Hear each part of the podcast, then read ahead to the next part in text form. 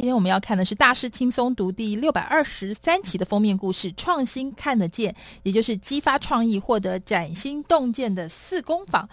封面概念呢，告诉我们创意不是全然无中生有，它其实就在你的眼前，它潜伏在过去的观念与未来的趋势、现有的资源跟客户未被满足的需求中。其实你只要戴对了镜片，你就看得见。人们总是赞美灵光乍现的瞬间。期待突破性的构想从天而降，但是作者认为，其实你只要学会换个角度看事情，把创新视为企业的核心能力，就不必等待奇迹了。但是呢，我们要怎么样发掘创新的四个角度呢？其实这四副特质镜片呢，包括创新家挑战正统，以及创新家驾驭趋势，还有创新家善用资源，以及创新家了解顾客需求。而创新必须要成为企业的核心能力。我们来看一下第一个所谓的挑战正统。多数的创新家呢，是彻头彻尾的反向操作者，他们公开挑战根深蒂固的信念，以及长久以来被视为理所当然的事实，提出真正创新点子的最佳方法。有的时候呢，是针对他人视为当然正确的想法，思考另类的选项，挑战每个假设，要看看相反的方向是不是潜藏着创新的点子。企业组织呢，通常有公认的做事方法，遵守固定模式，而且针对定价、行销、经销以及产品。品服务提供采用众所周知的典范，随时间经过，这些公认的做事方法变成根深蒂固，导致员工最后下意识就这么做，而且通常呢，存在不得不顺应固定模式的同侪压力，不让个人自行思考。就经营企业而言，正统模式跟系统是很好的事，但是如果要以创造性思考，就必须要挑战正统。与其思考这些工作在这里应该如何完成的方法，你反而。而希望员工搞清楚完成这件事的更好方法是什么，而且跟直觉相反，越极端的新点子，或许更可能得到更好的结果。事实上呢，不依附例行有年的这个产业实务做法，反而交出亮丽的成绩单有很多。比如说，一九八零年代初期，尼古拉斯海耶克提出疑问：如果我们把腕表重新定位作为流行配件，而不是计时器，会发生什么结果？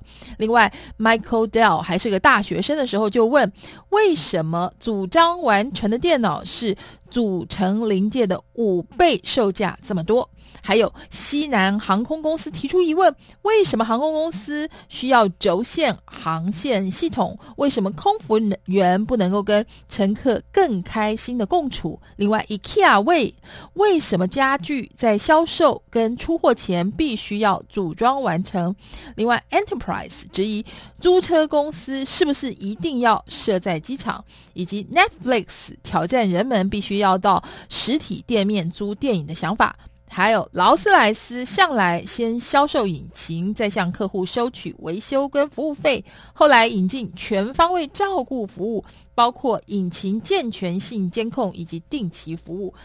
成为驾驭趋势者。这是第二个重点。创新家了解而且欢迎改变，他们留意刚开始蓄势待发的趋势，把他们纳入自己的构想中。创新家以对自己有利的方式利用这些新兴趋势。当局者呢，通常完全低估或者完全忽视趋势的影响力。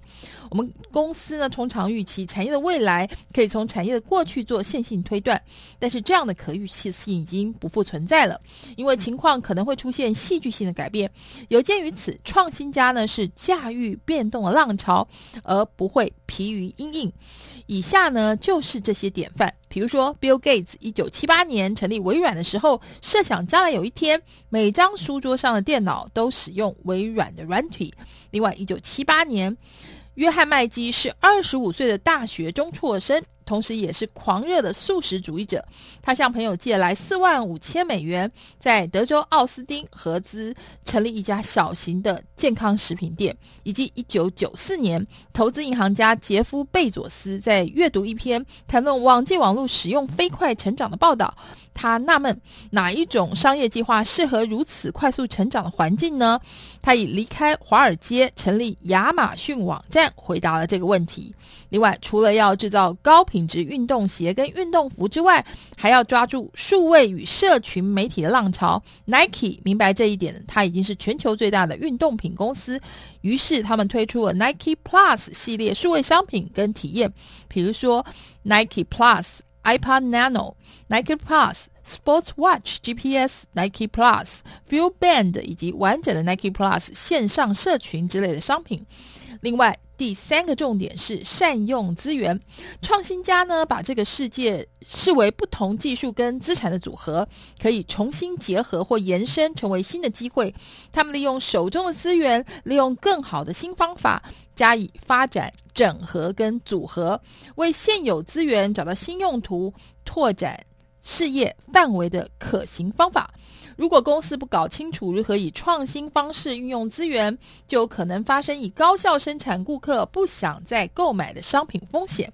现今许多的大型企业已经认清事实了，所以呢，实验创造价值的新方法，比如说，随着人们越来越重视健康跟肥胖问题，全球苏打的销售量逐年减少，因此呢，与其尝试以更低成本生产更多的苏打饮料。可口可乐呢，反而拿果汁、瓶装水跟机能饮料做实验。另外，麦当劳也不再强调如何用更有效率的方法供应汉堡跟薯条，而是研究如何利用麦当劳的素食零售平台，提供其他更能够满足顾客健康喜好的商品。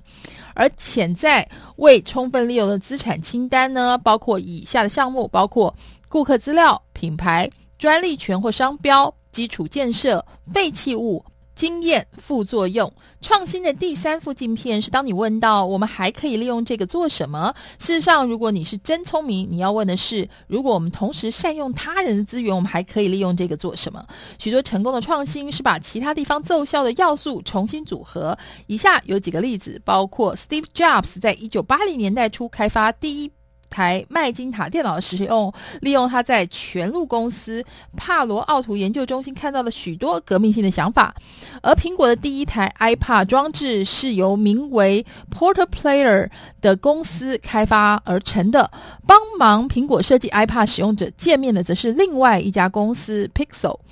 而苹果代表性的 iTunes 借自纳普斯特音乐网站诚心尝试提供的服务，还有第一支 iPhone 是苹果跟辛格勒无线公司的合作设计的。另外，迪士尼借由在两千零六年购并皮克斯，重振了动画事业部门；还有乐高利用跟卖座电影的版权所有人签订授权合约，成为世界上最会赚钱的玩具制造商。GPS 制造商 TomTom 找来家喻户晓的名人跟电视人物为 GPS 配音，用户可以从公司网站下载。而大部分真正的创新者是跟周围世界紧密连接的合成器，他们找出方法。将已经存在的点相互连接，而第四幅镜片是了解顾客需求，因为创新家呢，通常拥有一颗永远无法满足的好奇心，对一切事物都感兴趣，以顾客需求作为起点，再从顾客端反推回来，并不是反其道而行。创新家在构思新点子的时候呢，会以顾客作为出发点，他们透过顾客的眼睛。观察眼前问题，再从顾客端返回来设计出解决方案。从顾客端反推的困难点在于，人们在亲眼目睹之前，通常不知道自己想要什么。身为创新家的任务，就是让自己融入顾客的环境，观察他们的感受跟体验，接着利用这些真实世界资料作为基础，揭发他们隐藏的需求，再提供他们喜欢的解决方案。二十世纪大半时间，大部分的创新是由研发部门带动，但是二十一世纪的价值导向经济之下，还不如从顾客端。反推找回符合成本效益的解决技术方案，创意点子呢，不会随意开花结果，大部分突破通常遵守以下八个步骤程序：一、设想一个具体挑战，再集中心力解决挑战；二、研究主题对象，学习其他人做过的尝试；三、让自己沉浸在问题里，探究可能的解决方案；四、触碰路障，感受些许创造力的挫折。五、放松，把自己从问题解脱开来，交付给潜意识，六、等待能够彻底改变观点的崭新洞见出现；七、借由结合不同的意见，将洞见打造成更伟大的想法；八、透过测试跟验证，让你的新点子实际上可行。我们以 Thomas 爱迪生发明电灯泡为例，爱迪生呢下定决心，他要发明电灯泡。爱迪生研读其他人曾经做过的尝试。